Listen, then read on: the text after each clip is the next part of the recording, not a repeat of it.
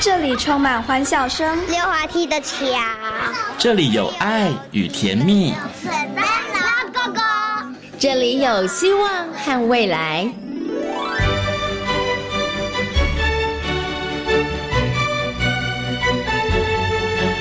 遇见幸福幼儿园，遇见幸福幼，遇见幸福幼，遇见幸福幼儿园。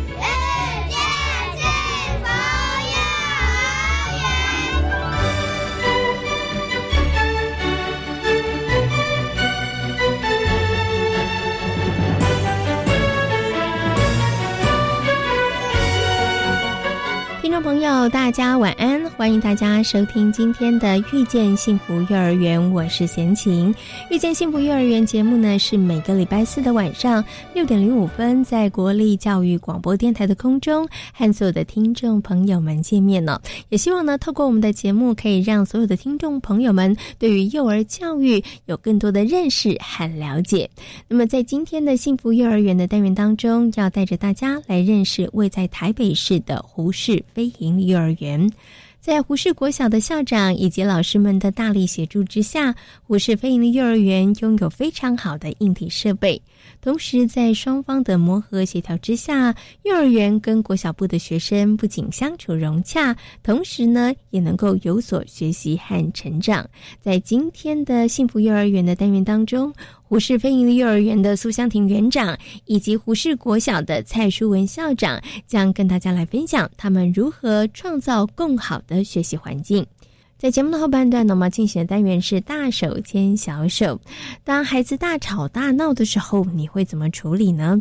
当孩子的情绪容易暴走的时候，父母亲又该如何见招拆招呢？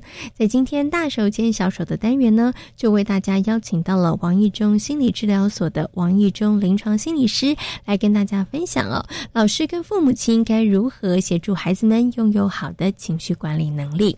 那么在节目的最后呢，我们要进行。单元是学习 online，今天呢要跟大家来分享的是呃黄鹂鸟飞营利幼儿园的肖景芳老师。那景芳老师呢要来跟大家谈谈他们是如何引导孩子们进行思考的。好，马上呢就来进行节目的第一个单元——幸福幼儿园。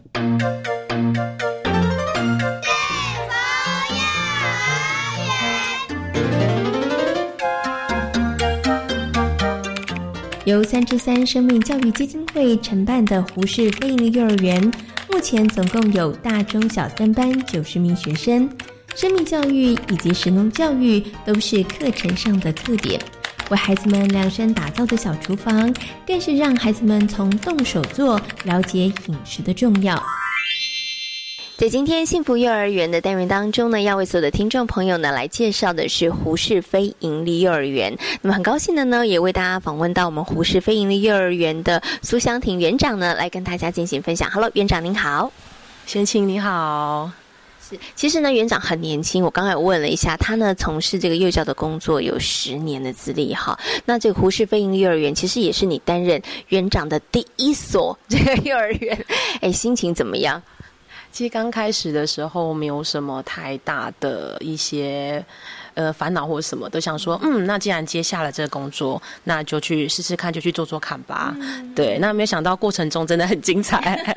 对，可能遇到了一些困难，但是也因为这些困难跟挫折，我觉得也就增加自己很多学习的经验哦。那其实我觉得，刚刚苏园长这样的态度，其实就是一个老师、一个园长给孩子们最好的身教。对，遇到好多的状况的时候，人生很多的事情的时候，孩子们哎有兴趣、愿意就去接受挑战，然后就去学习。好。好，我想呢，先来请我们的这个苏院长跟大家来介绍一下胡适飞鹰的幼儿园。它是在一百零五年的时候开始招生，所以呢，在今年一百零八年已经要迈入第三年的时间了。我们的成立的背景跟胡适飞鹰的幼儿园它位在什么样的地方？先跟大家来做一个介绍好吗？好，那呃，我们是在南港区的胡适国小的里面的非营利幼儿园。那我呃呃也很谢谢校长这边提供这样非常棒的场域，然后让我们的母会我们三十三非营三三十三的那个基金会可以进来。对，那其实校长就是跟我们的理念是非常的相符。那所以在硬体上面也让我们很多的一些想法，可以让我们在这个。环境上面做了一些不同的改变，这样子，对，OK。好，那先前啊，其实啊，在一个刚刚有看了一下这个胡适飞鹰的幼儿园，我发现它在硬体上面其实是非常好的哈。除了有教室之外呢，还其实还有一个多功能的一个空间，可以让孩子做体能活动，或是做一些这个表演的一些活动。另外呢，更特别的是，他们还有一个专门为小朋友真的是量身打造的小小的厨房，哎，真的小朋友开可以在里面烹饪哈。当时为什么会有一个这样子的构想呢？呃，因为我们是走生命教育的一些主题跟我们的一些理念，那其实我们执行长很很在意那个农食的部分的教育。那其实我们学校还有那个呃。菜园的部分，那其实刚开始在整地的时候，菜园的时候，孩子们非常的兴奋，就是他可以，因为很现在在都市的孩子很少可以就是脚去踏到泥土的这部分，跟那个种植的部分。对，那我真的很谢谢，再次谢谢我们校长提供这样的场域给我们。对，那那在呃就是小菜园的部分，我们有跟我们的那个呃南港区的农会的一个林书慧老师，那我们去做做。配合，因为毕竟我们的老师也不在在那个种植的这部分也不是非常的专业，对。那我们希望透过专业的的老师来教导我们，也教同时教导老师也教导孩子，告诉我们种植的部分怎么做。对。那其实刚开始的时候，可能呃，老师在林老师在跟我们做的时候，那我们呃也遇到了一些些，就怎么都种不起来。对。但我觉得我们的孩子都。刚开始会有一点点沮丧，但是后来我们就一透过一些游戏的方法，比如说我们要在帮他浇花的时候跟他唱歌，对，让让其实我们的自己孩子的心情跟老师的心情会更好的话，我相信，因为生命教育嘛，所以那个呃草啊那些我们种植的一些菜啊，他们也会长得很好。对，那像其实我们有种过粉豆，然后我们也种过空心菜，然后还有种过那个呃小黄瓜。对，那我们那时候。在呃那些东西呃那些食物收成之后，那我们就会带孩子们去做采摘。那采摘完之后呢，像小黄瓜的部分，那我们早上采摘完之后，那我们会让孩子洗。那加上我们有幸福厨房，那我们就会让他们呃带着这些食材，然后进去做一些料理，比如说凉拌黄瓜啊，对，然后让他们当下午的点心吃，对。所以呢，呃，我们刚刚是先谈到了有一个幸福厨房，有一个真的为小朋友量身打造的厨房哈。那刚刚园长有提到，其实跟这个母机构他一直在提倡的一个很重要的教育理念——生命教育有很大的关系。那也包括了这个食农教育的部分。那刚园长呢，就这个食农教育的部分上面帮大家做了一些这个分享哈。那我想呢，接下来就要请我们的园长来跟大家好好谈一下了。我们刚刚有提到，在生命教育、在食农教育的部分上面，其实是胡适飞营的幼儿园其实很琢磨的一个重点哈。那么在这两个部分上面，除了我们刚刚提到的之外，你们在课程的设计、内容安排上面呢，其实有没有一些可以特别来跟大家分享的一些精彩的活动或是教案？呃，像我们有一个课程是在教孩子自己身体健康的这个部分，对，那跟孩子讨论从自己身体健康做出发，然后呃，进而讨论到饮食这一块。那讨论到饮食这一块，其实我们也跟孩子们讲说要吃六大类食物，对，那让孩子了解之后，那我们就跟孩子们开始讨论。那因为在过程中也会遇到一些孩子不喜欢吃的一些东西，对，那我们也透过家长的力量，邀请家长说，看他们有没有家长的部分有没有一些拿手菜。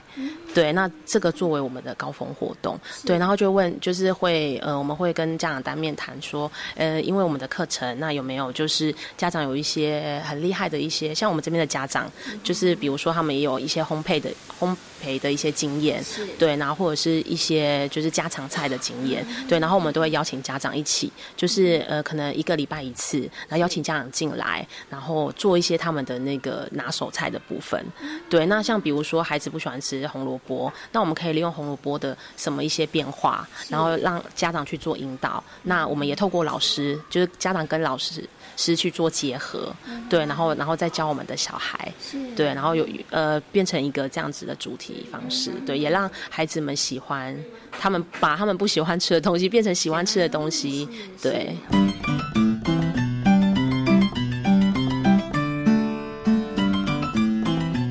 想接下来呢，请园长跟大家谈这个生命教育啊，这也是其实是我是飞鹰幼儿园的呃母机构母单位呢三之三文教基金会其实很着力的一个重点了。可是呢，其实谈到生命教育，大家会觉得，哎，好像就像刚园长讲的，生活当中很多的部分其实都跟生生命教育有关，包括了自身，包括周围的人事物。但是我们到底要怎么样跟课程来做一个结合？然后甚至呢，我们可能可以设计一个什么样子的课程活动，让孩子能够体会，能够学习到。所以我想接下来要请园长，就这个部分上，可不可以跟大家来分享一两个你们曾经执行过，可能跟生命教育有关的一些活动或是教案？然后透过这些活动或教案，其实真的可以让孩子们他们有一些收获，有一些学习的。这个部分的话，让我想到的就是我们有跟社区做结合，因为有。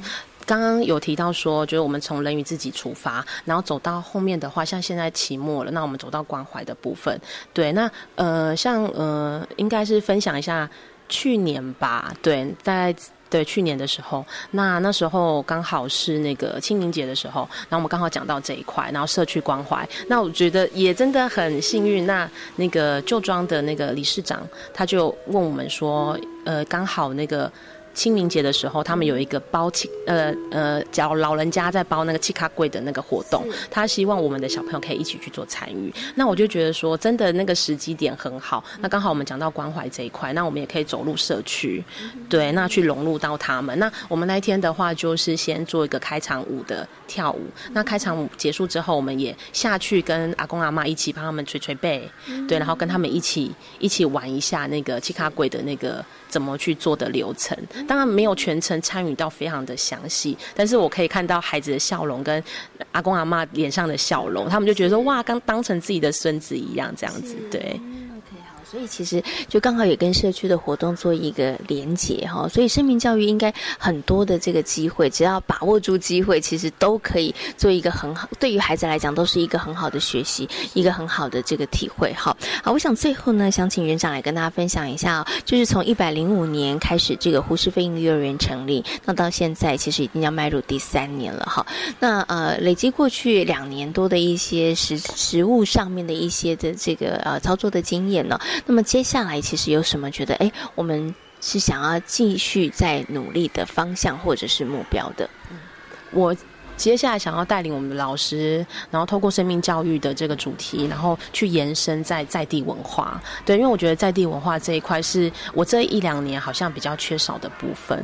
对，那之后的话，我也会就是申请专业团队的老师进来跟我们做一些辅导，然后加强我们在地化的这一块的课程。对，让孩子除了在识农部分、在阅读的部分，那还有就是在地文化的部分去做更深入的了解。对。好，那今天呢也非常谢谢呢苏湘婷园长跟大家所做的分享，谢谢你，谢谢，谢谢，谢谢。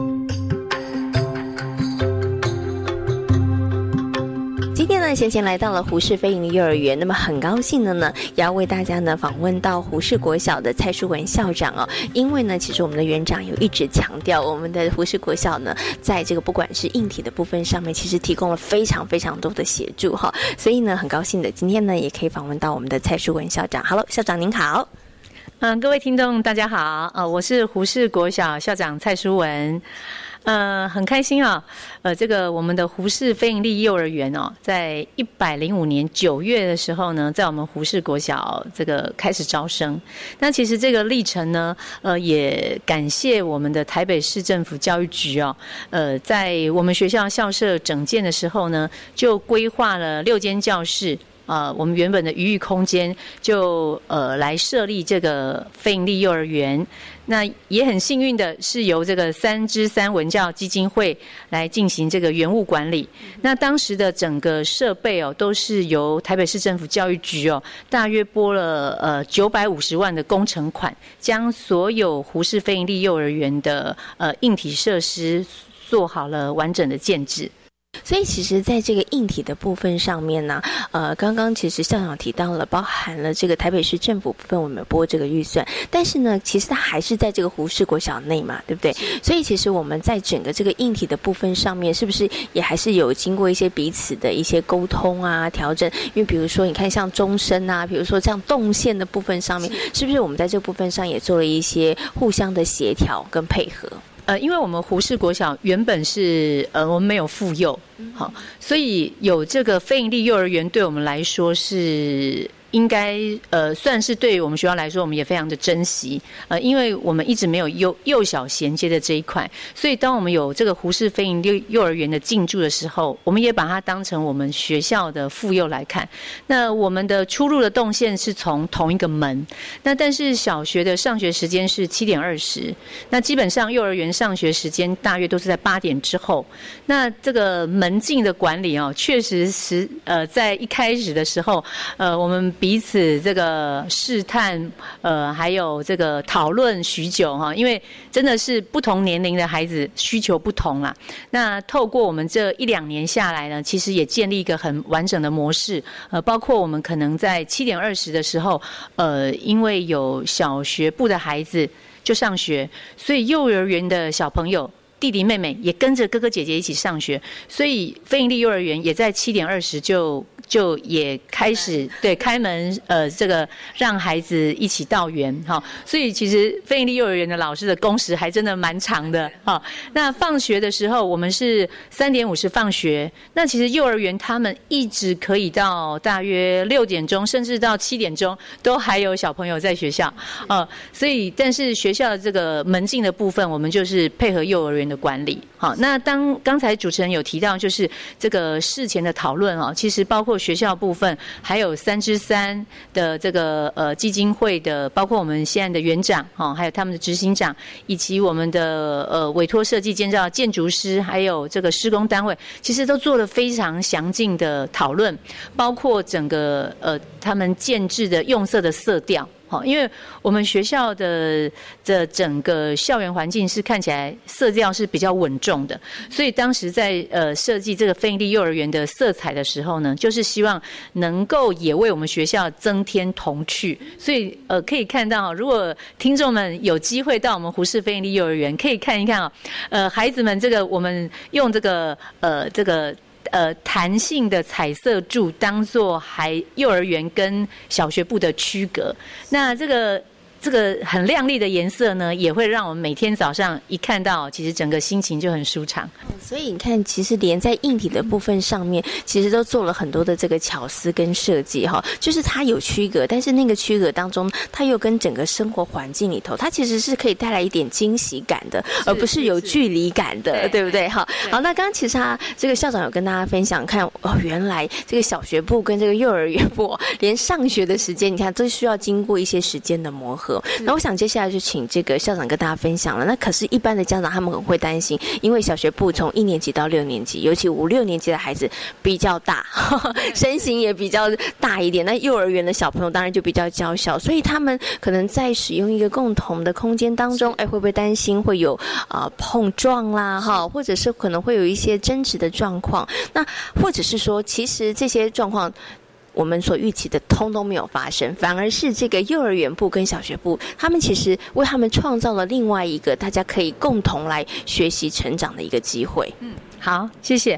幼儿园其实孩子们的活动。都是会由呃老师带着哈，所以当时有也有跟幼儿园讨论过说，呃他们什么时间点比较适宜用我们小学部，比如我们的操场啊篮球场，还有我们的中庭等等，我们都非常欢迎。但是因为也有顾虑到刚才主持人所说的碰撞的问题，所以基本上我们幼儿园他们的活动时间会是在呃我们小学部的上课时间。那但是还蛮不错的，因为我们学校的呃篮球场。跟我们的教学区是有做区隔的，所以幼儿园的孩子他们带到我们篮球场。的场中活动的时候，很愉快的做奔跑啊，哈，或者是做一些观察。其实对于我们小学部的在教室内是呃不会有干扰的。对，那另外就是在每周三的下午，小学部是没有是没有课程的哈。那所以每周三的下午，幼儿园也都会固定呃让孩子们出来活动。应该说那个时间点，就整个学校的校园就可以让幼儿园好好的运用哈。那我也常常看到。呃，这个幼儿园周三下午他们会骑着他们可爱的脚踏车 在我们的中庭活动哈。那我们周三下午还有我们弦乐团有团练，那有时候看到弦乐团的这个大哥哥大姐姐啊，呃，出来分部练习啊，拉着小提琴啊，呃，做呃这个在单独练的这个分部练习的时候，那幼儿园的小朋友在这个旁边骑这个骑着脚踏车哦，就可以看到这个呃小学的孩子跟幼儿园的孩子一起在我们胡氏国小这样子美好的园地共同学习，那感觉是非常欣喜的。所以其实也创造了好多机会，让这个幼儿园的小朋友其实可以融入到胡氏国小的很多的活动当中。对啊，好，那今天呢也非常谢谢呢蔡淑文校长跟大家所做的分享，谢谢您，谢谢，感谢您，谢谢，谢谢。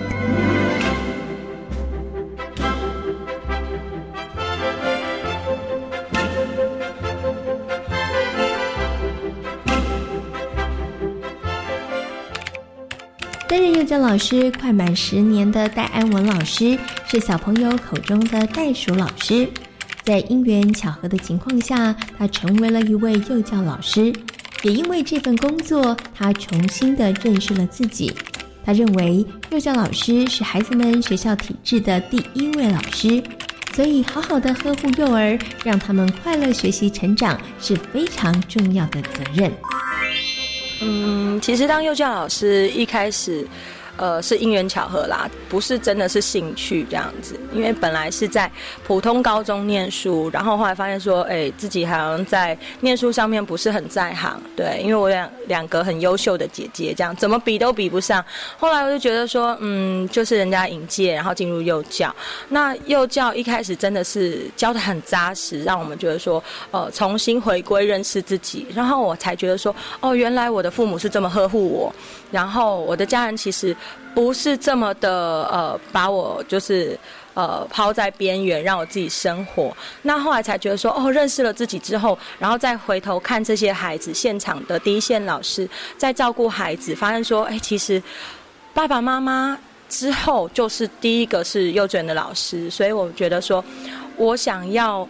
呃，像我的爸爸妈妈一样照顾我的方式来照顾我们这一群幼小的孩子，所以我才会一直投入在幼教第一现场这样子。嗯，好，那所以想请问一下戴叔老师哦，在从事这个幼教的工作过程当中，哈，你你自己的一个教育理念是什么？因为你刚刚讲，其实希望像爸爸妈妈呵护你一样，对不对？可是这个可能还是一个呃比较抽象的一个想法。最后呢，想请问一下这个戴叔老师哦，就是呃。将近十年的这个幼教工作里头，一定也还是会有让你觉得挫折跟辛苦的地方啦。那你现在觉得自己觉得哎比较辛苦的地方是什么？其实幼教现场辛苦的，大家其实都很清楚。对，一个是工时嘛，时间的部分；一个是薪水的部分；一个是孩子的个别需求的部分。更重要就是我们的家长。对每一个家庭里面原生背景出来的，他们的想法能不能跟学校做一个配合，或者是说他们能不能呃认同这个学校、认同这个老师，或者认同孩子表达的跟老师传达的中间是不是有落差？我觉得这个东西其实是幼教现场老师里面最困扰的部分，就是家长的这个部分。那可是我觉得其实。最困难的部分，我思考了一下，我觉得是看见跟被看见。我觉得很困难的现场，现场这个部分，我们在第一现场面对孩子的时候，我觉得看见孩子他最真诚的样貌，还有他最需要的帮助，或者是我们想要提升他一些能力，怎么样去建构他这个中间的部分，而达到说，哎，我们希望他可以勇敢、自信，或者是他勇勇于去尝试的部分，我们需要。怎么样去敏觉的去察觉孩子的部分，所以是看见孩子。那被看见，我觉得，呃，幼教现场第一线的老师辛苦的是，主管认不认同，家长认不认同，还有你的孩子，在你呃，因为我们很自然就会，孩子会遵从权威嘛，那我们也会很自然的会对孩子有一些管理上面的要求。那被看见的部分是，就像我们很多的社会的。呃呃，对新闻的事件，那其实被看见的部分是能不能认同老师的努力，或者是认同老师的一些方法，或者是他是全面性的看还是点状的去看？我觉得老师都很辛苦，而且一直在幼教界的老师，其实你说爱心耐心一定是有，可是他也会被磨掉，毕竟都是人，所以被看见这个部分才是持续的动力。对，好，也非常谢谢袋鼠老师跟大家的分享，谢谢你，谢谢。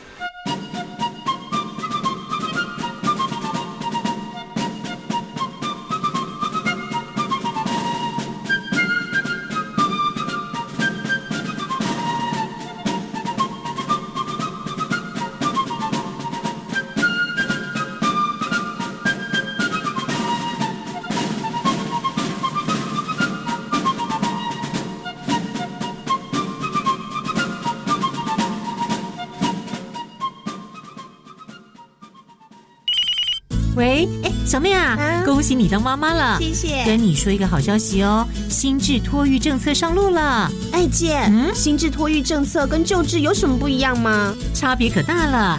像你刚生小孩，送到签约合作的私立托婴中心或合格登记的保姆照顾，政府每月补助六千元；送到公共托婴中心或社区公共托育家园，政府每月补助三千元。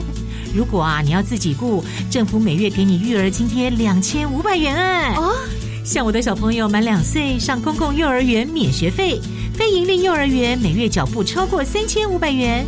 若送到与政府签约加入准公共化的私立幼儿园，每月缴不超过四千五百元哦，比以前省很多。哇，真的不错哎。嗯，还有哦，第三名以上孩子每月缴费还可再减一千元。所以，我和姐夫还想再生第三个呢。以上广告由行政院提供。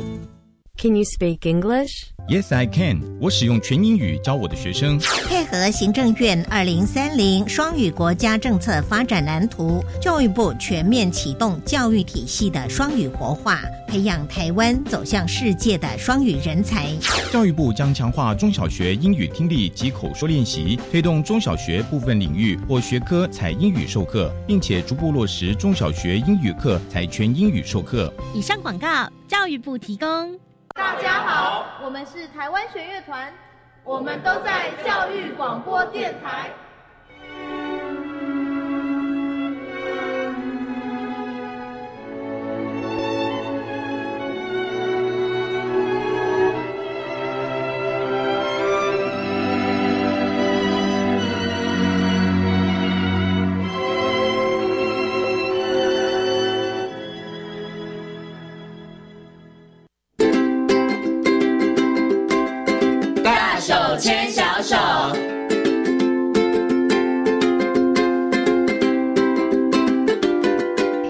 教育广播电台，您现在所收听到的节目呢是遇见幸福幼儿园，我是贤琴。接下来呢，在我们节目当中要进行的单元是大手牵小手的单元。今天的大手牵小手呢，要跟所有的听众朋友、所有的家长们呢，一起来讨论幼儿情绪方面的问题。那么很高兴的呢，为大家邀请到王义中临床心理师呢来到节目当中哦，跟所有的听众朋友好好来分享。首先呢，先跟我们的义中心理师问声好，Hello，义中心理师您好，贤琴好，各位听众好。是，其实易容心理师呢，真是全台走透透哦，在很多的 学校或者很多的场合都会进行演讲，那也有很多的家长其实都会听您的演讲。请问一下，易中心理师是不是会后有很多的家长，其实跟您反映的以孩子的情绪的问题的比重来讲高吗？呃，就家长关心的议题，情绪是一件。行为是一件人际，那当然还有一个是我学习的部分。OK，所以比较多就是情绪、行为、人际跟学习。哦，OK，好，所以你看情绪很重要，所以大概很多的家长对于孩子的情绪的这个部分上面是觉得比较困扰一点点的，因为这牵扯到在管教上，通常孩子情绪。控管不理想，但父母相对来讲就会觉得管教上非常的痛苦，压力就很大了。对，亲子关系也会紧张。但是我想请问一下，一中心理师哦，好像很多的家长都会觉得，现在孩子们的情绪控管或者孩子们的情绪，好像比较容易暴走哈。是。那请问一下，现在是现在的孩子比较容易暴走，还是以前的孩子也比较容易暴走？现在的孩子因为所接触的事物。太多了，然后接下来的话，其实现在很多事情都不耐等，嗯哼，呃，不管是今天上网，今天我们其实很难去把一首歌听完，把一段节目看完，所以常常孩子你就会发现，当我不耐等的时候，当我很急躁的时候，所以有时候就变成是有些事情我要就是要，嗯呃，我现在在跟你讲话，我要跟你讲话。但是你在忙，我不管，你要听我讲。嗯，对。那等到你再让我等的时候，当然我就按耐不住，我的情绪就很容易上来。所以这里的话，不单纯孩子，连我们大人都很急躁。对，也就是说，其实，在整个大环境的变动，其实你会发现都很快速，是会让我们有一点停不下来啊。我们要看的事情似乎好多，然后我们就觉得时间好少。嗯，那同样的，其实对孩子来讲也类似，他们也会被塞得满满的时间。是对，所以目前的孩子。是会比较不耐等，嗯，对，这部分会有。是，所以他们的情绪上面可能会比较浮躁一点，哎，比较容易很快速就展现了，因为得不到我想要的，或是我等不了那么久哈。不过您刚刚讲的是一个可能现在的大环境哈，包括我们可能接收的资讯太多，所以造成这样的状况。可是我想请问一下，易中心理师，会不会还有另外一个可能，就是因为现在爸爸妈妈其实都很疼孩子，孩子少也对，然后他们其实也很怕孩子生气，所以其实他们也想说，哎，那你不要这样子，我们很难相处。所以会不会父母亲在管教上面的一些行为，也造成了现在孩子情绪，你会感觉哎，他们比较容易浮躁，然后比较容易暴走。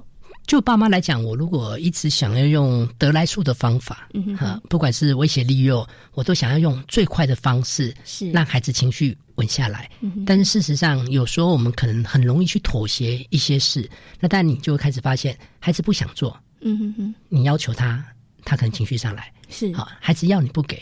他的情绪也可能会上来，所以在这种不断妥协的情况下，其实对很多爸妈后来会分不清楚，眼前孩子的情绪到底有多少是他可以控制的，嗯。有多少是他在掌控我，嗯。有多少情绪是他本身的一个情绪的表达，有多少是他的手段，嗯，对，这是。对爸妈来讲，在管教上，他们面对的一个很大的挑战。哇，所以您刚刚讲这个，其实就有好多不同的层面了，包括孩子可能自己对于这件事情的情绪，或者是孩子利用情绪是勒索爸妈，也有 对，也有可能，对不对？哈，所以这个，所以父母亲要在这个部分上了解孩子情绪，是不是就是变得很重要？在整个观察上，得要很细腻，因为我们的一个反应，我马上做回应，嗯哼，其实会因为孩子不同的原因。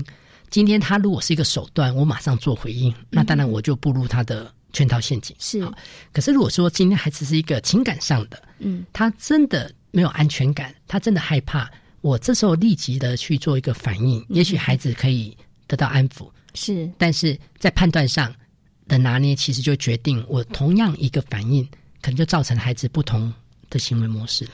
所以父母亲要学习是你的察觉能力非常重要。对哦，因为察觉出它是不同的状况，你可能就要有不同的这个应变的方式就是了。哈，好，那我们刚刚提到了，就是哎，现在孩子他们可能在情绪上面的问题可能比较多一点点。哈，那我们刚刚也提到了，有可能是哪一些原因？但是我想请问一下，是易中心理师，也有一些家长觉得说，哎，小孩子嘛，对不对？所以没有教，所以他可能反应会比较大一点点，对不对？所以等他大了就会好，是不是在情绪这部分大了，真的就当然不会。是这样，当然不会是这样。呃，为什么说当然不会是这样？随着孩子年龄上来，我们可以这么来看：当一个孩子在整个情绪控管上，他一开始已经是偏掉了、偏离掉了。是随着年龄，他只会越来越偏离。除非我们有教他，除非我们有引导他，除非我们把情绪教育当做一件事情，是不然孩子甚至只会越大，其实越复杂。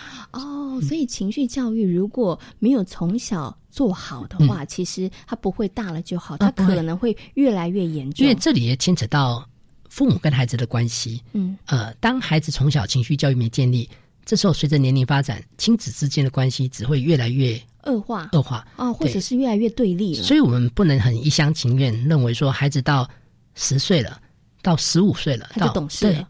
嗯，因为我们可能要回来想，也许我们前面十年、十五年，我们的关系其实是一直处在恶化的，不会一觉醒来。孩子就变成很平稳，是我们的关系就变得很融洽密切，是不可能这样。嗯，OK，好，所以我们刚刚也提到，所以情绪教育这件事情其实是重要的哈。孩子小的时候，这个部分上其实就要注意。但是可能听到这里，很多的听众朋友或是父母亲想说，那情绪教育要怎么教啊？我知道了，是不是叫他不要随便乱生气？是不是叫他不要随便乱哭？然后或者他耍赖说说，哎，你不能这样做？啊，当然不是。那到底情绪教育要怎么？所以其实就如同很多爸妈可能对国语、数学、英文很清楚，好，可能呃那个整个阶段。那其实情绪教育的部分，我们可以从几个角度切入进来，呃，包括觉察是，包括转念，包括行动。嗯哼，觉察、转念、行动，其实在反映几个向度。嗯哼，觉察情绪，孩子本身他要练习。自我觉察，我当下的情绪是目前是处在一个什么样的状况？嗯哼，所以同样的孩子在情绪概念上，他可能就要很清楚，原来那种感觉叫做沮丧，原来那种感觉叫做害怕，那种感觉叫做担心。是这个部分是首先我们要让孩子学会去辨识。嗯好，因为当我如果没有办法去觉察，我现在是处在一个紧张、焦虑的状态，我就很难去处理我后续的。一个行为模式。是，所以其实也常常会提醒家长，孩子的情绪不会只有生气，嗯，生气只是在大多数的情绪里面的其中的一部分而已。对，那这个觉察当然也包括觉察想法，嗯，比如说从孩子他的表达，会不会发现他解释很多事物其实都是很负面，嗯，有些孩子你要求他做事情，他会告诉你我不会，嗯哼，反正我怎么做都错，我不要做。好，就是有些孩子会开始做自我否定，嗯，那这个想法当然也会影响到他接下来的行动跟情绪，嗯哼，对，所以其实刚才提到的转念，是。也回到一个很重要的点，亲子之间如果很少对话，我们就很少有机会去了解我的孩子到底怎么去解读周围的事物，是。他在看待事情会不会常常是钻牛角尖，嗯、会不会常常在一些不合理的事情上打转，是，所以在这个转念，我们或许。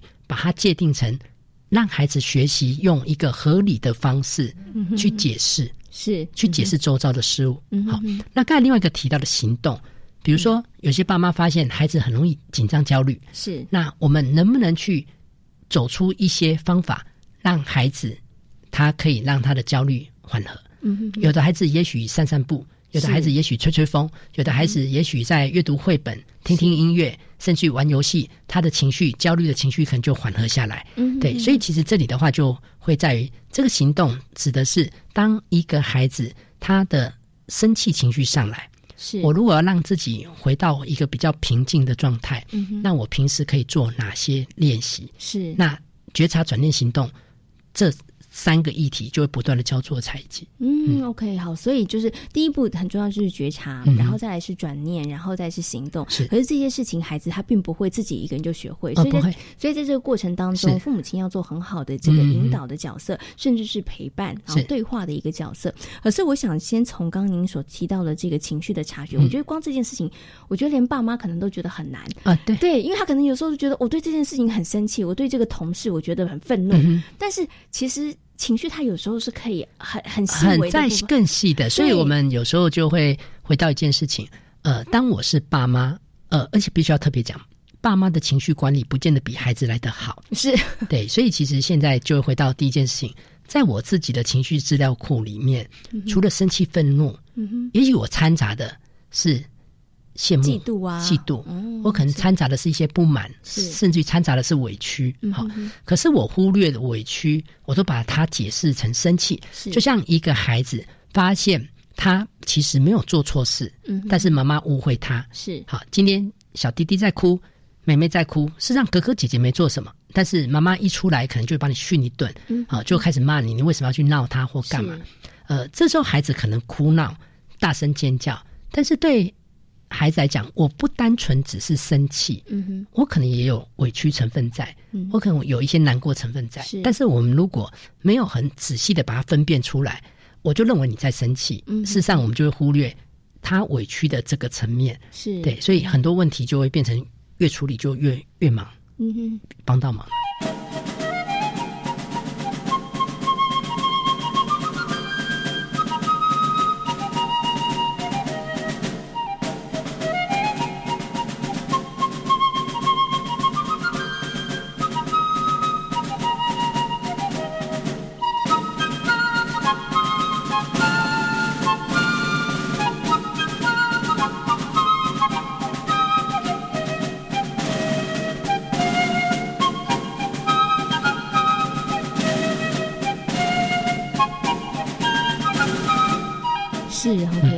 像一个毛线球一样，而且你要越来越乱了。对，你要整理出一个头绪了哈。所以，不过刚刚一中心理师提到的，就是我发现，哎，其实不止孩子要做这个情绪的觉察，家长你可能也要做练习，你才能呃，家长是自己要先有。对，所以我常常也会讲，与其说教，倒不如说共同同步啊。对，因为对，因为其实你有时候发现了。有时候我们自己搞不清楚现在到底怎么了，嗯，对。然后有时候我们觉得孩子心情不好，实际上这是一个很笼统的说辞。是心情不好，倒不如仔细再去观察，嗯，去了解感受。他现在是处在一个不安的状态，嗯，因为不安的处理跟生气的处理跟难过焦虑的处理那个是完全不一样。对，但是我们如果常常用一个很笼统的。他现在心情不好，嗯哼，接下来我就不知道怎么做了。是对，嗯哼，OK，好，所以这个是在情绪觉察的部分哈，不是父母亲引导孩子，是双方一起共学啊，是对，大家一起来察觉，在生活当中你遇到一些事件，你的情绪是什么哈？当你可以越清楚的分辨，越能够了解的时候，其实你越能够找到问题的核心，是，然后对症下药。其实，当有些爸妈如果真的自己的资料库找不到，呃，最快的方式就是。你上网酷狗，嗯，你把几个关键字，比如说情绪词汇，是，你放上去之后，接下来你就会看到好多好多字眼出来。是，好，有些字眼，但你可以开始去揣摩一下。一般在讲焦虑，是在讲害怕，嗯，那个感受，通常害怕的感受比较具体，嗯，呃，但是焦虑通常会比较相对模糊。是，所以这个时候的话，就变成说我眼前有焦虑害怕，那我就试着去。回到自己切身，或者我孩子切身，在什么情况下我的孩子会焦虑啊？在什么情况下孩子会害怕？那这是完全不一样的。对，所以就变成说，在标定这些情绪上，呃，我们常常会去回应到一个所谓的同理。嗯，呃，今天孩子一直等不到我来幼儿园接他，嗯哼，其他孩子都走了，老师在旁边陪伴，是这时候我们就要去感受孩子在那当下那个情绪会是什么？嗯，会害怕吗？还是会生气，还是说他其实在担心，是还是他是不安的？对，那我们如果没有很清楚的去感受，当然我们就会很容易做出一些，哎呦不好意思，让你等一个小时啊，也没关系啊，你在这边也玩了一个小时，是那事实上孩子可能就会越来越不舒服。那这不舒服衍生的会是什么？也许孩子会发现你。没有感受到我，孩子发现可能会觉得很气，是孩子可能有其他的情绪，所以在这边的话就会变成说，把那些词汇抓出来。嗯嗯，其实，在幼儿的教育里面，就会变成说，不同的情绪，试着让孩子去认识是什么。叫做生气，什么叫做难过？什么叫做不安？那让孩子慢慢的回到他切身的生活上。是，而且其实我觉得，也许可以从孩子生活当中发生的一些事件，然后你可以去找一些对应，对不对？哦，在那样的情况下，哎，是不是是焦虑的？然后，那是不是害怕的？这样可能孩子更容易具体的知道说，哎，我这样的情绪是什么样子的一个状况？这种是很生活化的，就像今天，呃，你答应孩子要去素食店，呃，要让他去吃。双麒麟是，那这时候我们就看喽，孩子的情绪，他是开心的，还是他是高兴的，还是兴奋的？是。好，等到到素食店发现要排好多人，好多排队，嗯哼，在那个等待过程中，孩子会不会处在这种烦躁？嗯，处在这种呃不耐，或者是他可能其他的？好，是。等到排好喽，快接近了，孩子情绪当然又开始变了，嗯哼哼，也许又回到开心了，是，但是等到柜台的叔叔阿姨跟你讲。卖完了，哦，那这时候情绪又会是什么情绪？就那个其实是一直在做变化的。是这个变化的过程当中，其实也是父母亲很好学习跟观察，然后带着孩子察觉的一个很好的机会。只是我们通常如果没有很仔细的去观察的话，仔细去了解，我们就只会停留在一种我都答应你了，是好，你还在那边闹什么闹？啊，就我们就会很。也不耐烦，嗯，因为我们根本也不想去了解眼前这个孩子他到底现在怎么了。是是是，OK，好，所以我们刚刚花了其实蛮长的时间跟大家讲到情绪察觉的这部分，它其实真的非常重要。当你找到了、知道了，你才能够对症下药。但是刚刚其实易中心理师有讲，察觉之后再来转念这个部分也很重要啊。对。可是我觉得转念可能对于很多家长来讲，他他就觉得说，那我到底要怎么样引导孩子去转念？因为甚至可能有些家长。他其实也不是一个容易转念的人，生活他有一些想法的念头。所以这里的话，就会回到我们自己在解读事情上。嗯，我们自己在解读一些事情上，我们有没有仔细停下来去思考？嗯，我们是怎么去解释这些事？是对，因为我们的解释其实也会回到一件事情：我们会不会在生活中去抱怨？嗯，好，抱怨很自然，是抱怨非常自然，但是抱怨多了，他就不会。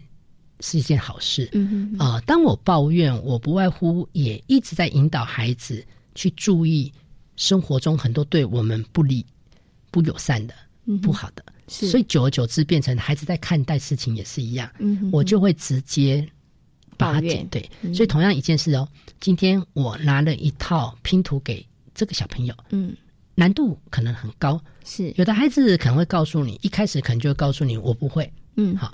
那这个我不会，当然我们就去想哦，他可能会告诉你好难哦，好多哦，我不会，我做不来。嗯哼。那但是有的孩子会告诉你好多哦，那老师我想试试看。是。那这个就可能完全不一样了。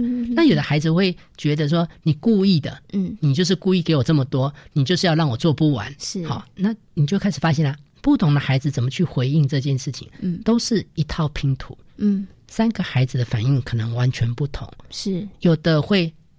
归咎自己，有的会把自己一直认为自己是一个糟糕的，自己是做不来的，是好。但事实上他可能有能力，但是有些孩子就会把它解读成老师一定认为我很厉害，他才会拿这么多给我做，是对。但是有的小朋友会觉得你故意，嗯，你就是要让我做不完，你才故意。老师就是讨厌我，他才让我做这么多，所以你就会发现奇怪，为什么三个孩子在解释事情，他就完完全全不一样？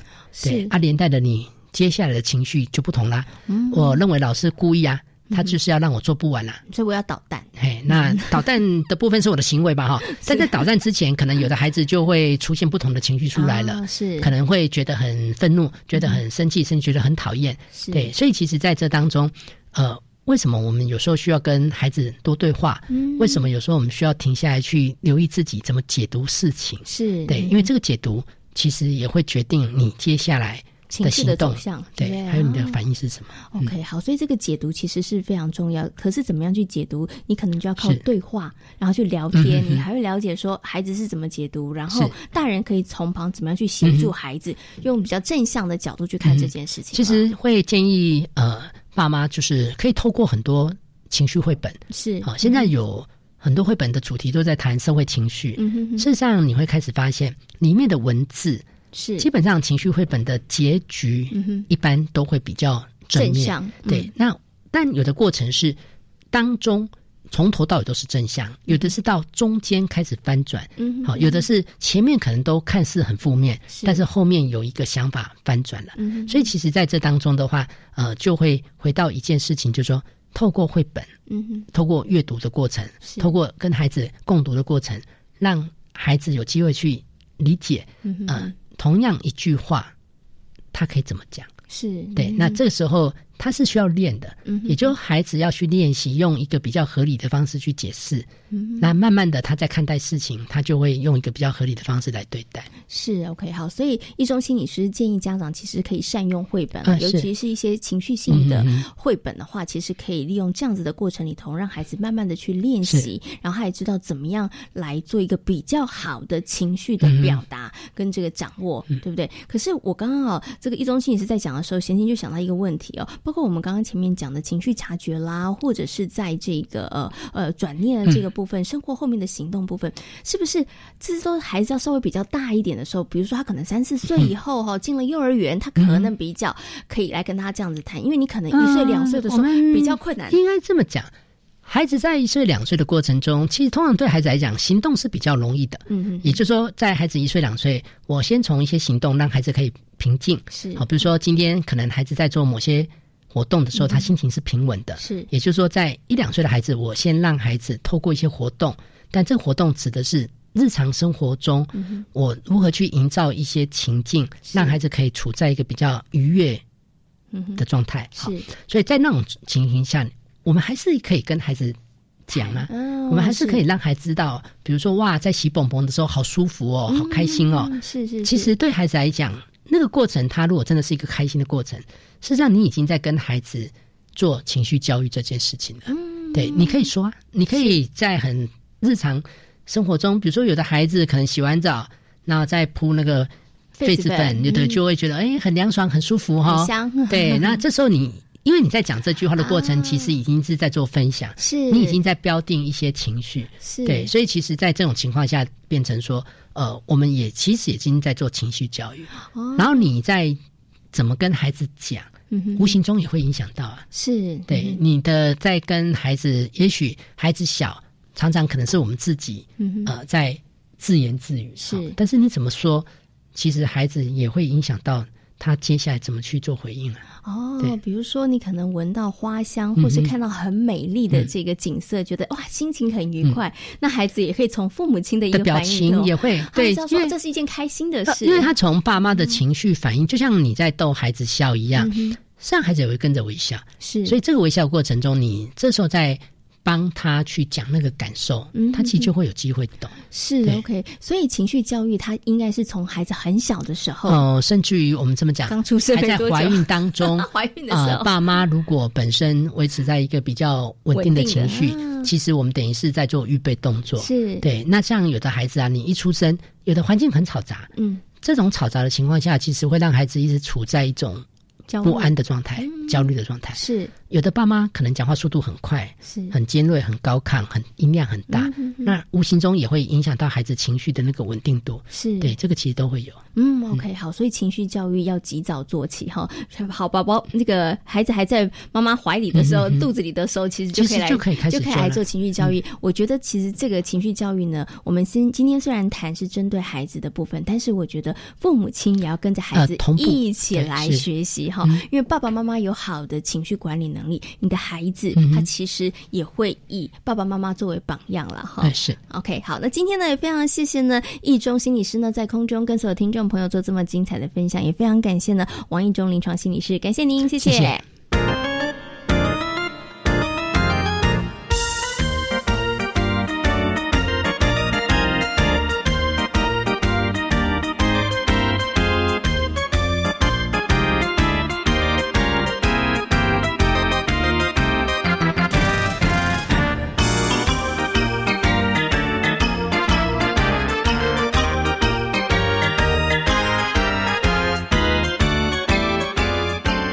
是教育广播电台，您现在所收听到的节目呢是《遇见幸福幼儿园》，我是贤琴。接下来呢，在我们节目当中要进行的单元是学习 online。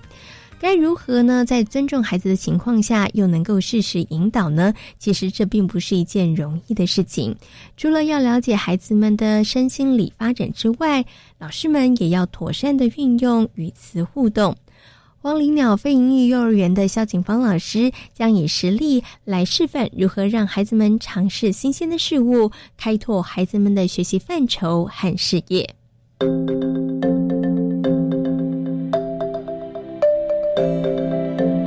学习 online。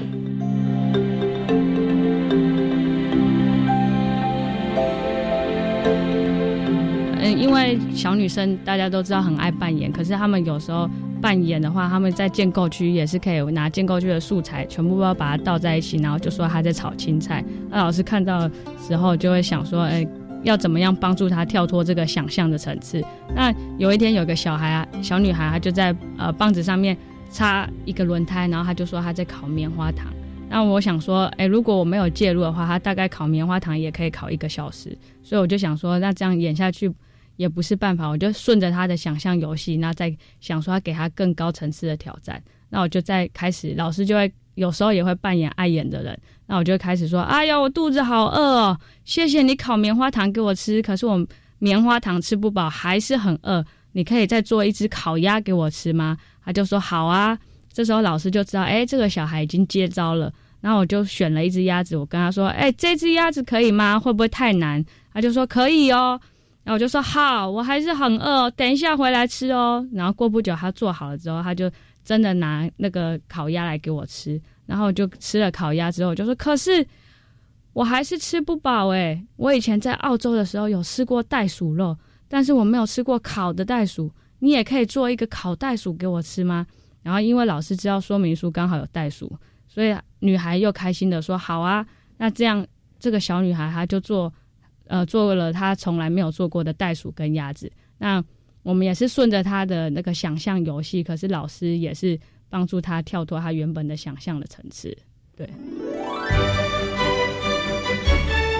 在今天遇见幸福幼儿园的节目当中，为大家邀请到了王玉忠临床心理师来到节目当中，跟大家分享母亲以及师长如何来协助儿童们拥有好的情绪管理能力。